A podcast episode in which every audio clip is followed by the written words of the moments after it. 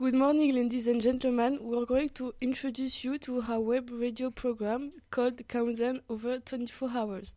Today we are going to talk about election day, so our interview will go there during 24 hours and explain to us what happens every hour and how it works. She is also gonna ask people what they voted for, which party they like most and why. So it's morning at 7 a.m. I have a body. I'm Kelly. Today, Tuesday, November 8, is indeed a great day for America. We are going to, intel- to elect our 34th president. I'm now in Washington, right in front of the polling station, or since this morning hundreds of people have been crying to defend their favorite program. The Americans will elect for the first time a woman or entrust their destiny to a billionaire. First, the American must vote for the big elector, state by state, designed by the parties. It is indirect universal suffrage.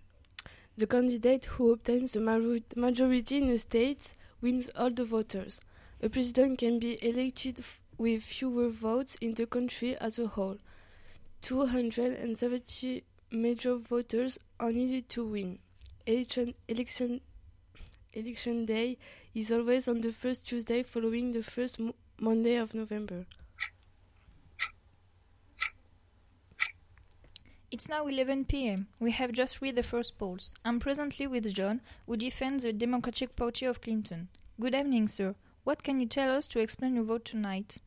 Good evening. I vote for Hillary tonight. She is competent, courageous, and I, th- I think she is well prepared to run the Un- United States. Thank you for your explanations. I'm also with Brittany, which is an anti Clinton. Can you tell us why?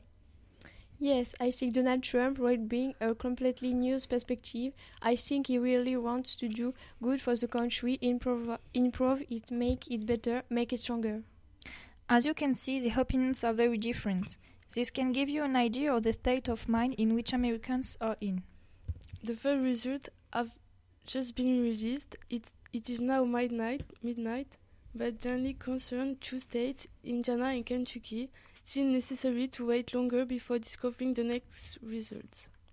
It is 1 in the morning, the advantage in favor of Donald Trump, who has 16 major voters in Georgia and 9 in South Carolina, against 30 in Virginia and 3 in Vermont for Clinton. It's 2 a.m. The result take a long time to arrive. If Clinton takes away Florida, which is the most important state of the evening, it's an asking state. She is almost as sure to win the election. It's she who is leading this presidential race. The trend has changed. The hours turn. It's now th- three. the face of the new president does not take shape yet. It's very tight. I'm with the resident of the District of Columbia, which is the for Communist Party. Yes, good evening. We must close our border. Trump was the only one to tell the truth about our communities. We have voted for Donald Trump to protect us from terrorism. He is honest and very patriotic. Here, Kate. Tonight she dreams of seeing Clinton succeed in Obama. Can you tell us why? Good evening. Indeed, the honesty of, Don- of Trump is really disagreeable.